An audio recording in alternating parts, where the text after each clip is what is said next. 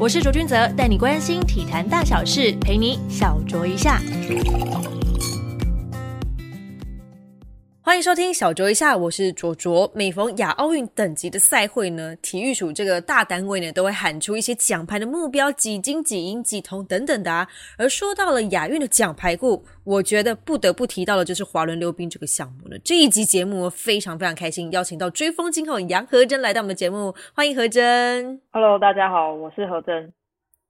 会提到就是奖牌这件事情，是因为他的选手生涯夺得了高达四十面的金牌哦，而且在二零一三年比利时世锦赛以十五分二十六秒九七零写下一万公尺计点淘汰赛的世界纪录。随后呢，虽然他在二零二一年就经历一个重大伤势，但是呢，他是浴火重生了，顺利的复出，在去年的亚运夺金又包银，接着又在亚锦赛创下佳绩之后，是正式退役了。我们这一集就要来好好来跟何真聊一下，就是滑轮溜。冰这个项目一开始呢，其实就想要请教一下何真，因为我觉得最不容易的地方就是在二零二一年，你历经了一场就是重大的伤势，养好伤之后呢，参加了就是亚运最后一届的亚运，虽然呢最后得到的奖牌可能颜色不是你就是心中最想要的那一面，但是你依然成功站上去了。因为后遗症的关系，其实你脚都没有知觉，你当下心里面在想些什么？是什么支撑你溜到终点呢？虽然最后这个结果不是那么完美，可是对我来讲，我觉得我没有遗憾，因为我整个过程我是拼尽全力。那虽然脚最后还是被神经这个问题给影响，然后最后没知觉，甚至是好几度是撑不住。就是好几次过弯，我是快摔倒，因为已经真的完全不行了。说那时候就一直内心告诉自己，再撑一下，再撑一下，比赛就快结束了这样。然后当我平安的溜过终点线的那一刻，我就觉得我告诉自己辛苦了，我做到了这样。虽然真的还是有那么一点的遗憾啊，但是我觉得我已经拼尽全力，这样就好。你在滑那个最后最后的那个阶段的时候啊，你基本上脚已经不是你自己，不是你能控制的，对不对？对，因为其实不是只有亚运这一场才这样，是我在经历哥伦比亚那次摔断手之后，我后来的比赛几乎每一场这个症状就会跑出来，后面真的都只能靠意志力撑下去。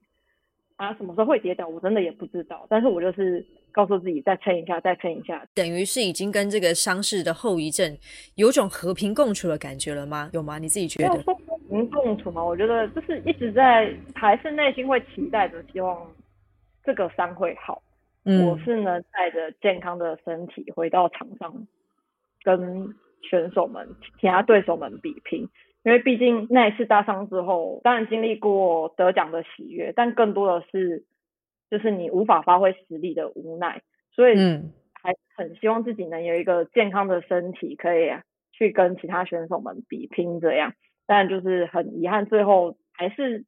没能完全解决。但是至少我还是我能从大伤后再回到场上，也已经是一件不容易的事情。对，因为你那样的后遗症基本上是。直接影响到你的选手生涯，所以你可以跟他共处，然后再到可以站上颁奖台，已经非常非常的不容易了。而且在那场赛事之后，其实冲过终点线到颁奖完到赛后接受访问，基本上你是泪崩的状态接受访问的情况之下，你当时在接受访问的时候，心里面有没有浮现哪一些就是画面等等，才会让你整个情绪都整个控制不住啊？那时候其实赛后在媒体采访区就。记者们在问的时候，我就已经泪崩一次，嗯，然后就好不容易就是心情比较平复之后，就刚好回到休休息区没多久之后，就接着去颁奖典礼，嗯，然后在颁奖典礼的时候，我那时候还站在台，就是准备等颁奖啊，然后站在那个颁奖台的后面的时候，我就刚好我们角度对过去是赛道的终点线，然后上面还有高挂各国的会旗这样，然后就觉得。天哪，那那个当下我觉得很感动，就是我完成了这场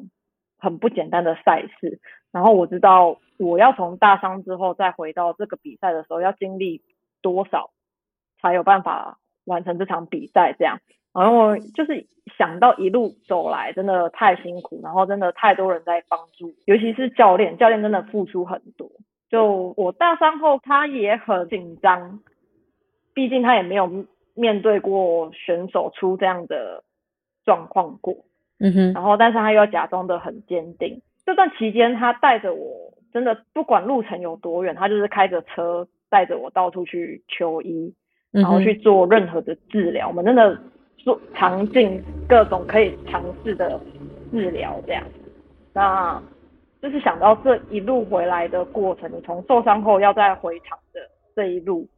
我真的觉得太辛苦，然后真的也太多人在帮助，然后就觉得。心里是很感动的，就是因为如果没有他们，其实我今天有可能这场赛事是我无法来参加，更别说是我可以完成这一场赛事。所以当下其实内心是蛮五味杂陈的啦。等于是有点选手过去参与赛事，甚至是就是在受伤那个情况，种种的跑马灯在你脑海中就是一直闪过那种感觉吗？瞬间的当下真的是受伤后这两年。所有跑马灯瞬瞬间在脑海中跑过一遍，真的是实在是觉得太感动了，然后就是眼泪就止不住，又 就又一直哭这样。我相信教练肯定就是跟你应该是感同身受，因为毕竟就是你是他很重要的选手之外，他也这么尽心尽力，希望可以帮你找到好医生，可以让你恢复状况。所以在你拿下这支奖牌的时候，我蛮好奇教练跟你说什么。教练就笑笑的看着我，因为他也知道就是。我这个症状又发作，就是嗯，也没办法。那他也知道我拼尽全力，这是我们彼此之间有一点觉得还是会觉得遗憾，但是又觉得至少我们最后是平安的完成这一场比赛，这样。虽然他是笑笑的看着我这样。哇，他情绪还 hold 得住，太不容易了。教练要假装坚强很很难呢。对，我觉得其实这两年来，他其实是真的是。坚强的忍着，他都有好好的把自己的一个情绪给 hold 住。那当然，就是在亚运的时候，你还有跟李梦竹跟刘艺轩联手在女子就三千公尺接力拿下金牌嘛，就是拼上生涯唯一缺憾的这一块亚运金牌的拼图。你觉得对你整个选手生涯来说，算是一个 happy ending 吗？就其实真的蛮感谢有这两位学妹，然后一起搭档这样，因为他们两个也都是台湾顶尖的溜冰好。手这样，然后我们可以一起为台湾拿下这面金牌，那为我自己真的也算是做一个完美的 ending，这样我就觉得其实蛮开心跟他们合作的这个过程，这样。其实刚刚一直讲到，就是二零二一年这个伤势呢，跟大家分享一下，就是其实在这场赛事是在哥伦比亚世界竞速溜冰锦标赛，其实是先拿下两金一银的佳绩之后，在接下来的赛事当中，因为跟对手之间的这推挤，所以造成就是左手开放性骨折而产生的这个后遗症。开放性骨折，大家如果听到这个名字，应该就知道说，哦，这非常的严重了，而且是腰筋、腰椎的神经问题导致左半身是没有知觉的耶。这其实是一个蛮危险的状态，不要说是运动选手，甚至是一般人遭受到这样的状况的话，其实都很难再去想象说，哇，接下来可能会想到，哦，我的日常生活该怎么办？你你当下是是怎么样去 handle 整个受伤的情况的呢？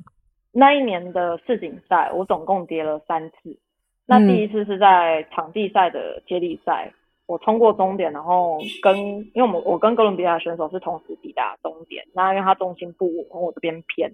所以我就直接往墙壁撞上去，那屁股直接重重坐在地板，那是第一次。可是因为那一次就觉得好险，就是身上看起来只有一些皮肉伤、擦伤这样，就觉得还好没事没事。嗯哼。所以到后来，因为我们场地赛比完是接公路赛，那公路赛的第二天赛程是一万。我们那天是一万五千公尺的淘汰赛，一开始集团就发生一次大集团的连环摔，这样，因为前面有人先摔，所以后面其实我们的闪根本来不及闪避，这样，所以那一次跌了十几个人。那我很不幸哦，我也是其中一个，我又在往墙上撞撞上去之后，翻了一圈屁股，又又整个就是重重的坐在地板上。然后那一次我是。赶快爬起来去追上主机团，没有想要放弃的意思，这样。嗯哼。因为那时候也是一些皮肉伤，这样我就觉得我自己还能留。那追上主集团之后，就继续就是比赛是一直持续进行着。对。那后来后来剩十二圈的时候，我在弯道的地方被国外的选手恶意推挤，所以我重心不稳，再度往墙上撞下去。然后那一次是重摔在地之后，可能有被。前面的印度的选手做到我的手，嗯，然后其实当下我不知道我伤的这么严重，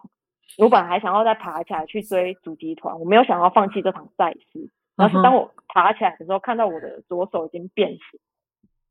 我才不得不退出这场赛事。然后我是捧着我的手溜出赛道。光听你这样子形容，就觉得超恐怖的，感觉就是有点有点不顺的感觉，是不是？我也没有想那么多，就是因为跌倒算是我们华人溜冰选手蛮蛮常见的，就是不管是练习或是比赛，就是都会遇到，尤其比赛的碰撞或卡位都很多，所以跌倒是难免的事情。但是因为我也溜了将近二十四年，我真的也没有发生过这么严重的伤害，然后就有第一次这么严重要开刀，就是在国外，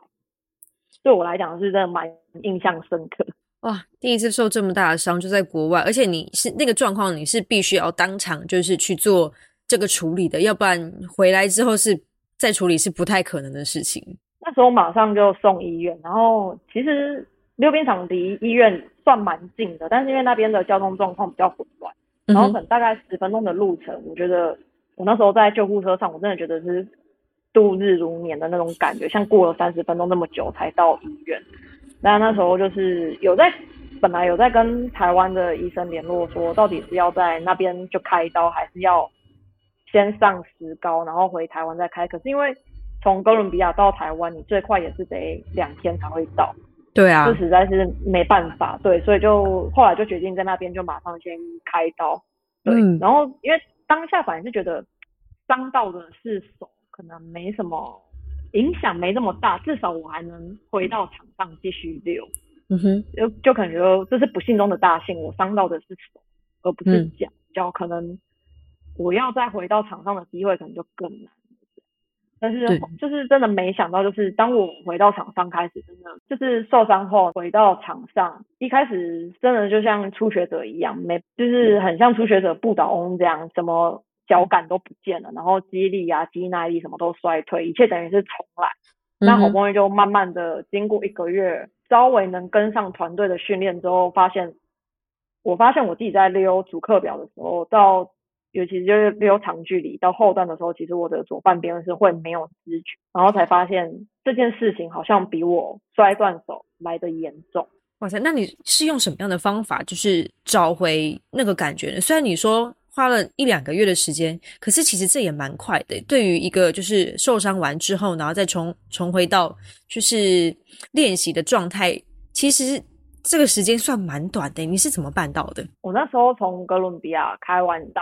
回到台湾，我们那时候因为疫情关系还要隔离，所以那时候是在医院做隔离，然后顺便做第二次的手术。这样，嗯哼，我就除了。进医院的那一天跟手术那一天，我没有做体能之外，其他天我在医院，虽然在隔离，虽然手断掉，但我还是告诉自己我要维持基本的体能，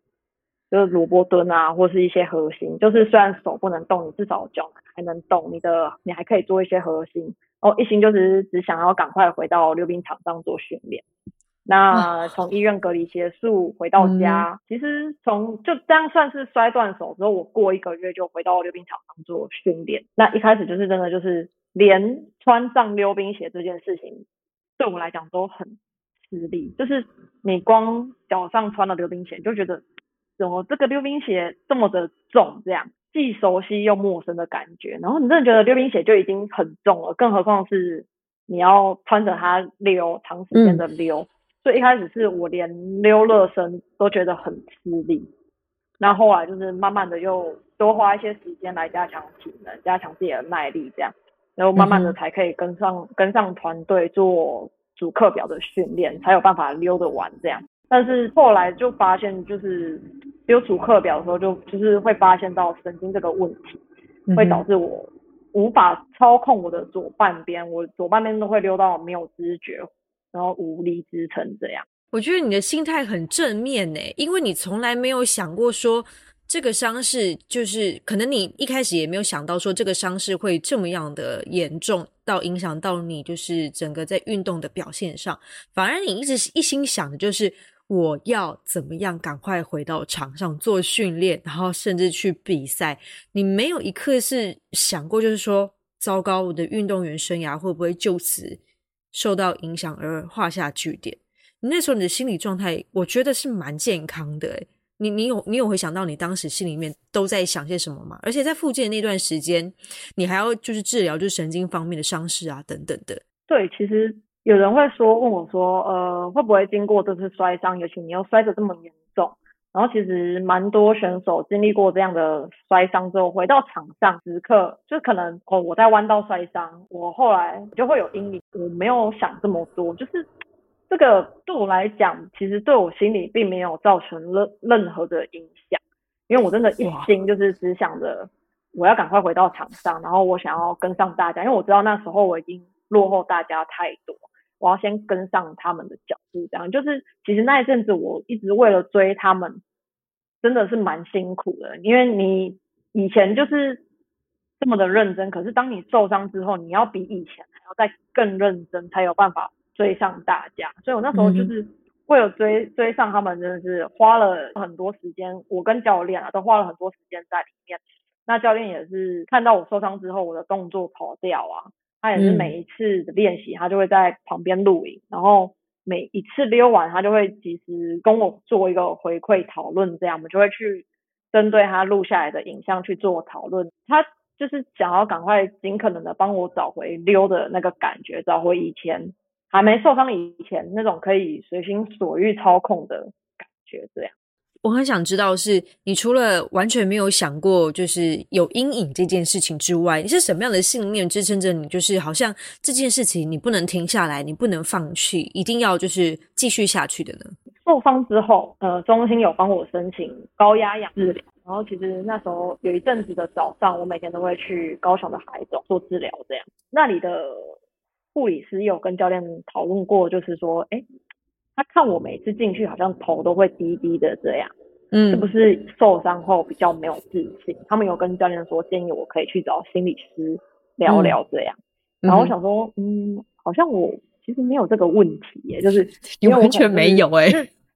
我只是单纯的比较害羞，就是呃面对不熟的人，我可能就是真的是每一次就是头低低的这样走过去，不然就是呃看一下对方，然后点个头赞，就是我不会是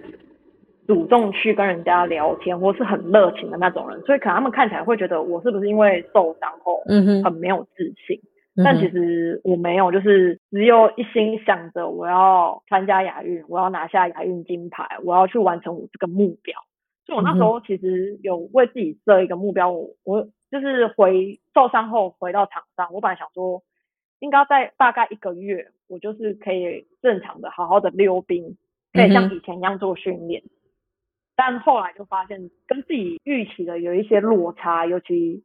发现的不是只有手断掉这个问题，因为手断掉后来骨头愈合的也都还蛮顺利的，有在预期之内。但是你就是。碰上了你神经的问题，就变得一切就是更加的困难。这样等于是说，你的目标其实相当的明确，就是你知道你自己要做什么，你想要达成什么样的目标。所以这中间的过程当中，你就没有去，你没有时间去思考其他的选项，完全没有时间。我觉得你很棒，超优秀的，我的天哪！这运动员的这个内心素质好硬核哦。每天跟教练就是花很多时间在训练上，我们就是完全专注在训练，然后如何赶快的找回以前巅峰的状态。就是你根本没有多余的时间可以去想说，哦，这个伤对我来讲影响有多严重，会有什么后遗症，会有什么负面的影响，你完全没有时间可以想这些。我们是真的只有一心只想着，我现在要赶快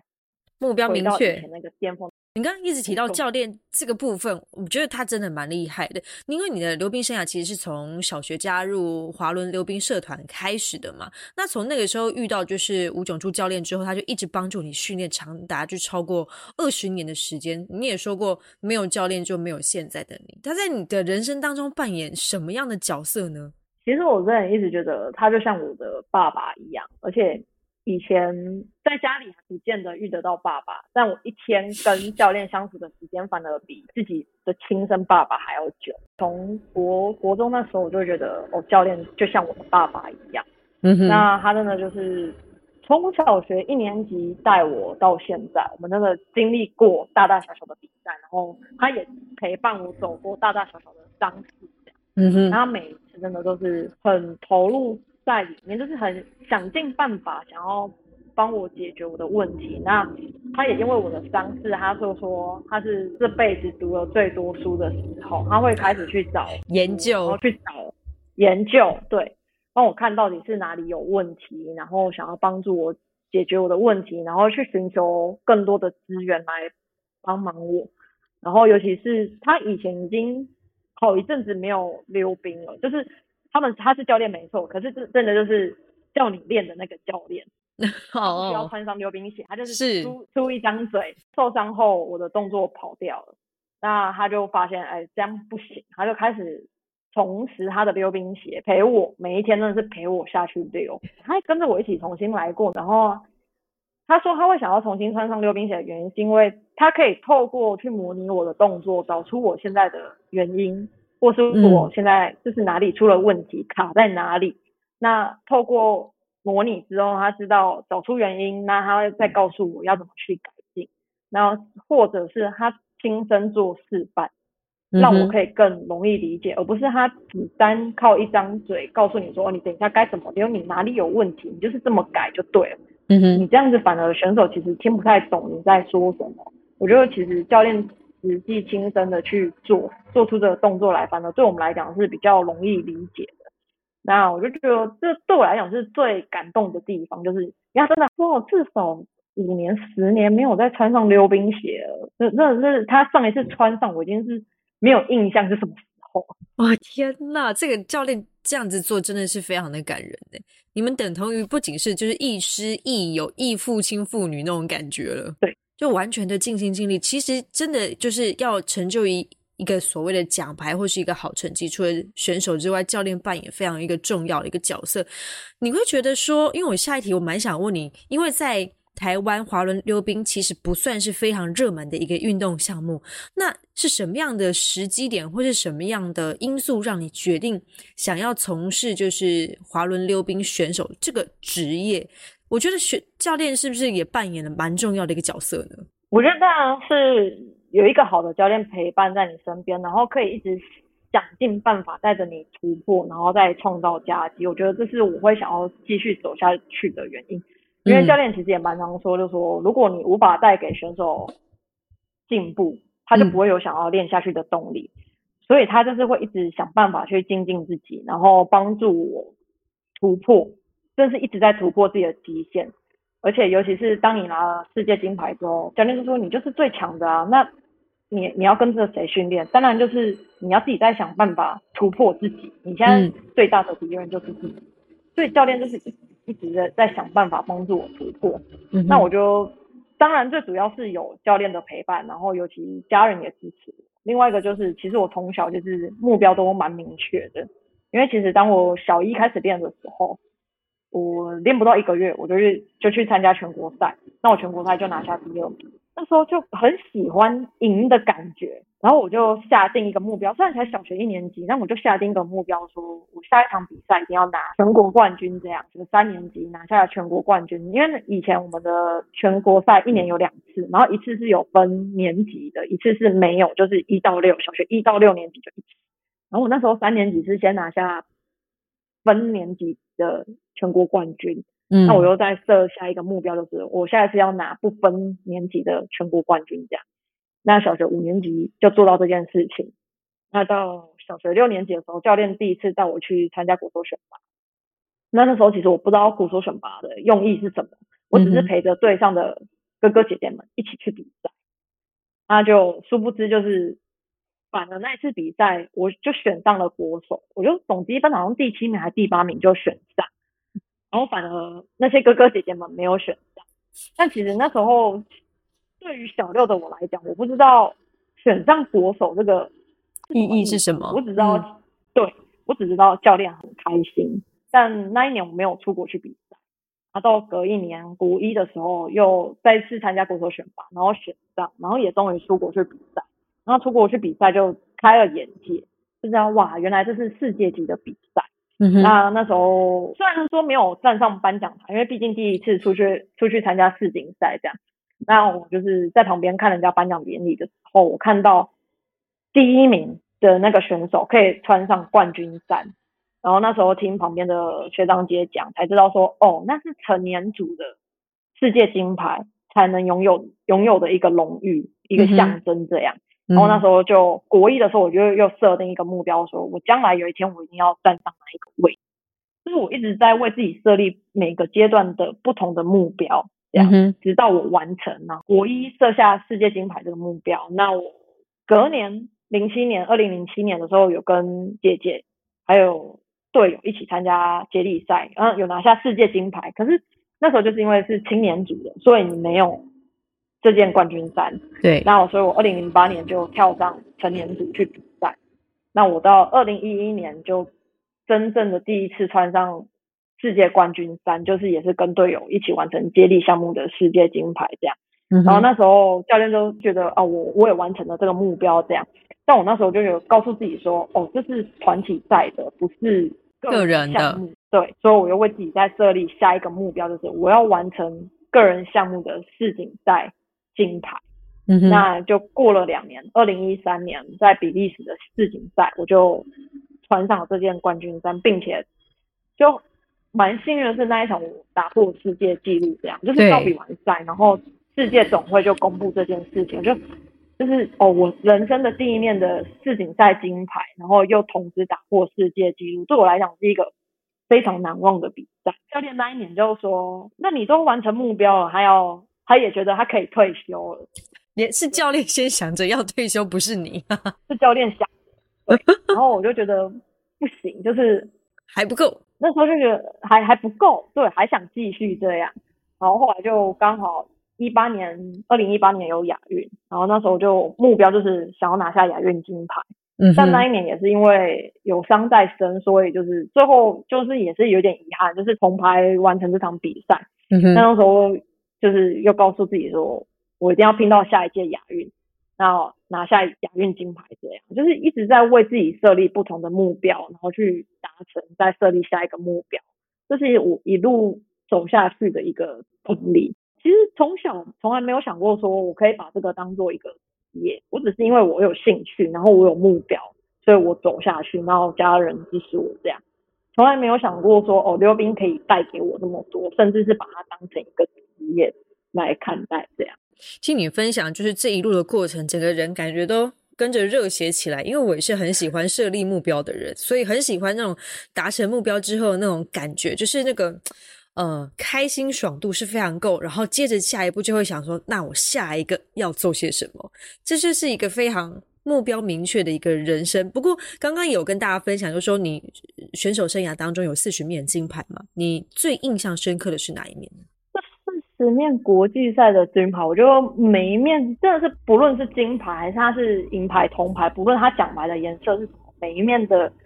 奖牌背后都有它的故事。嗯，那我就如果要你选一个，很难呢，很难，这这每个都很棒，这样子。面的背后真的是都很不容易才达成。对。可是如果要说最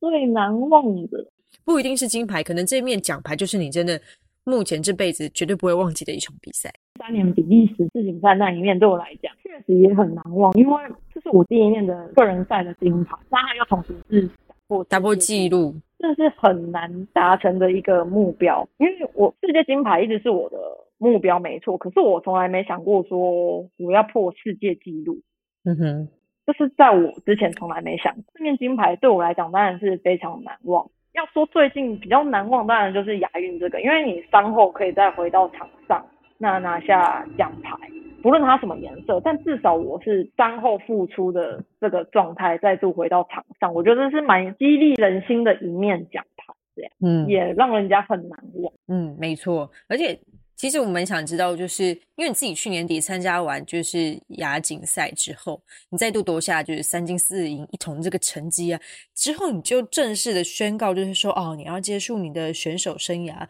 可是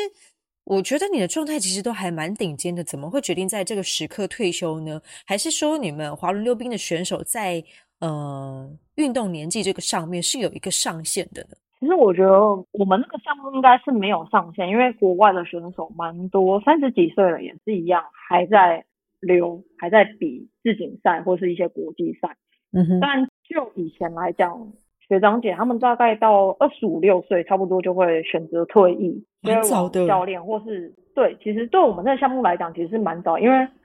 我们的巅峰，像我第一次拿到世锦赛金牌，二零一三年，我那时候也才二十一岁，大概二一到二十三岁会算是我们的一个巅峰期。嗯哼，所以你要能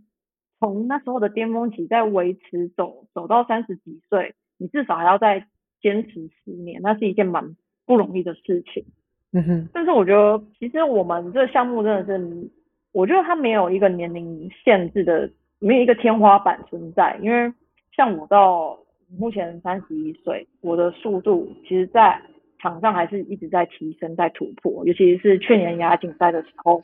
我参加公路赛的一百公尺，然后那时候中国队本来还很坚信他们可以拿下这面金牌，因为他们觉得哦，台湾的短距离的选手可能不会。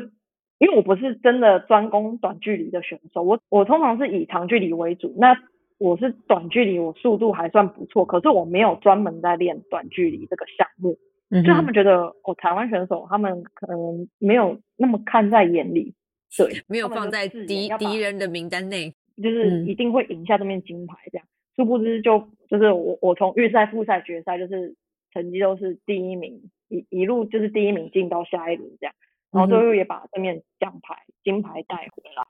那所以其实虽然我年纪不断的增长，但是我的速度其实也是一直在突破。就是比较可惜的地方，就是真的是有伤这个关系，对，嗯，因为其实教练在中心国训中心里面也有跟其他教练都会聊天，那他们也是都听到我要退役的这个消息，他们也觉得蛮可惜的，因为他们就举例说，像田径的选手，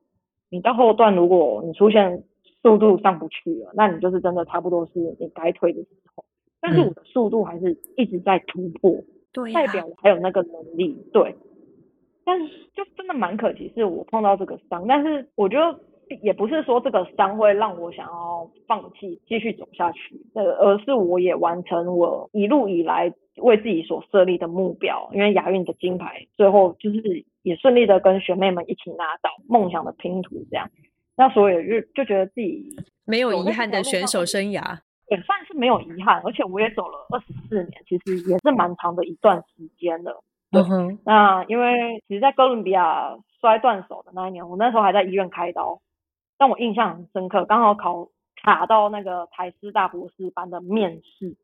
哇塞！然后那时候我只能在医院透过自训面试这样，那也后来就有顺利考上。所以就是一直想说，哦，我退役之后我要回到学校去读书，再精进自己。嗯那希望之后就可以回对上带给学弟妹们更多的不一样的东西给他们，这样。所以就觉得哦，也差不多啦。对，就是自己所设立的目标也都完成了，这样。然后接下来就是在设立一个新的目标，想要再去达成。所以你在退休之后。就是除了就是继续精进自己之外，有没有什么是你还是运动员的时候想做，但是一直没能去实现，现在终于可以做的事情吗？哎，第一个是因为以前运动员当选手的时候，我们有太多的限制，例如饮食上的限制，所以有很多东西是你想吃，可是你不能吃。那尤其又我又生在美食之都台南。哦天呐，你都不能吃，就很很很常有朋友传那个台南美食想吃给我，但是我不能吃。然后所以退役后，我想做的事情是一个就是去寻找台南的美食，然后把他们介绍给朋友们，这样。这个愿望真的很实际耶，我觉得很棒。就是我终于可以好好的吃了，想对就吃。没错。第二个是我终于有比较多的时间可以陪伴家人，因为从小学开始练习之后，其实我们没有所谓的假日，一年放假的时候真的就是只有过年三天，大概就三天的假期。天哪，除夕、初一、初二没了。对，就要开始又又准备做训练了，这样不论刮风下雨，就是没有中断练习这样。嗯哼，所以那时候从国小之后开始加入校队，其实没有什么时间可以玩了。嗯哼，那退役之后也终于有比较多时间啊，可以陪伴家人，然后想要跟着家人出去玩一玩、走一走。尤其就是我我在台湾，但是我没有，我还没有好好的认真的玩过台湾，就觉得退役后的一个。目标想法是想要带着家人到台湾各个地方去玩一玩，好好欣赏台湾这个宝岛。嗯哼那或者是在带家人出国去旅游，趁他们还有办法走，还走得动，嗯，带着他们，嗯，我我们也有这个能力，可以带着他们出去的时候，可以。带着家人一起出去玩一玩，然后有一个不一样的回忆。这样，第三个也是最后一个，就是因为以前在中心，其实最优秀、最顶尖的选手都在中心里面嗯，那你都会有时候会看到他们也在做训练，或者在田径场，在不管在哪里，就会遇到他们，在看看到他们在做训练。可是其实没有太多的时间可以去跟他们做交流。我以前当选手的时候，其实蛮封闭，有点。自闭型的，就是内向型人格。对，我是我是那一种的，就是完全投入专注在自己的训练上，然后我不会去跟其他项目的选手做交流互动这样。然后那时候觉得就蛮可惜的，因为会看到他们的训练，然后你会想要从他们身上学到一些东西，可以应用在自己的专项上。嗯那因为我现在是回到国训中心里面的运动教练培训课。嗯哼，我们现在在就是会在里面一起受训，这样，那就有很多也是从顶尖选手退役下来要当教练的，我们在里面一起上课。真的，因为这一次的培训的课程，我才有机会接触到他们。其实这一两个月，我也是都会就是去参与他们的运动项目，像是运动攀登、射箭或是空手道这样，就是可以去跟其他项目做交流。那从他们的身上，我也可以学到很多不一样的训练方法。那这也是我之后想要回去带给学弟妹不一样的训练。我本来想说，在就是选手就是退下就是战袍，决定就是要高挂着选手这个身份之后呢，你的时间安排呢可能会比较轻松，会比较悠闲一点。但我觉得你的轻松之余，再过新的人生，反而是。又是另外一个目标阶段的开启，你想要做很多的事情，不管是利用自己的时间去完成自己以前没有做到的，或者是也想要对未来的学弟妹们多做更多的事情。其实真的就是一个可以发现你是一个目标非常非常明确的，很适合当运动员的一个人。虽然说你刚刚一直说自己就是是内向型的，但是你其实也有想要去做这件事情的突破，觉得非常开心，可以在今天这一集邀请到何真来到我们的节目，真的很开心听你分享这么多，就是过去，而且从小学到现在二十四年的人生，都把自己沉浸在这个运动项目里面，我觉得这这件事情实在是太浪漫了，必须这么说。今天非常感谢何真来到我们的小桌一下，谢谢何真。谢谢小周一下，我们下次见喽！也祝福何真接下来退休的人生都一切顺顺利利的，也希望你那个伤势哦，不管怎么样可以寻到好的医生，可以帮助你多多少少再更就是改善一些了。谢谢何真，我们下次见喽，拜拜，拜拜。